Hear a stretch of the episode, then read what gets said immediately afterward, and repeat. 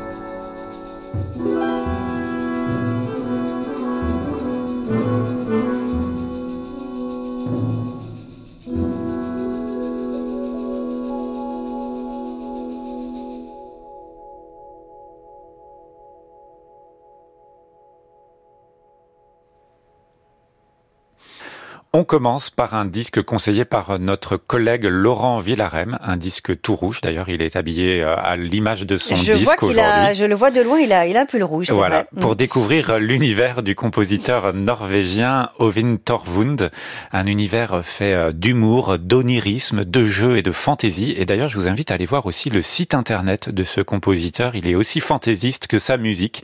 Un compositeur donc qui a étudié à Oslo, à Berlin, et qui a joué de la guitare euh, dans des groupes de rock, d'improvisation. Et ça s'entend dans sa musique, puisque sa musique est faite d'une sorte d'assemblage de matériaux disparates, des attitudes incohérentes, nous dit-il, des sons du rock ou de la vie quotidienne. Et il dit aussi que le sérieux du contrepoint peut être synonyme d'humour. Et il aime bien citer Iggy Pop, La forêt de néon et ma maison. Alors, euh, vous allez entendre une musique qui sonne telle qu'elle doit être aujourd'hui, c'est-à-dire une musique de notre époque avec un poème symphonique. Alors pourtant, c'est marrant parce qu'un titre comme ça, on pourrait se dire que ça fait référence au passé, mais pas du tout. Et il parle d'un kitsch futuriste. C'est la musique d'Ovin Torvund. Ici, c'est l'Orchestre Philharmonique d'Oslo sous la direction d'Olari Eltz.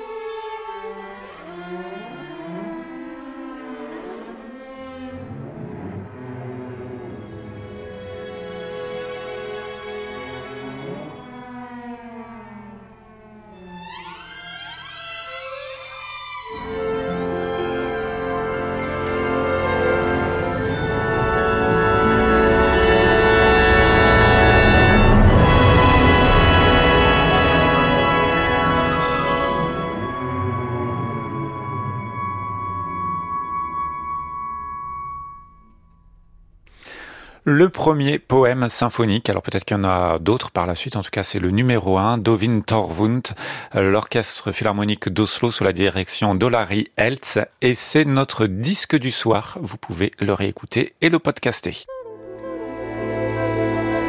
France Musique. En piste contemporain,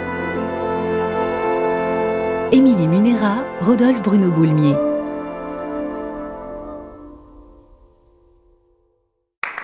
À réécouter sur francemusique.fr.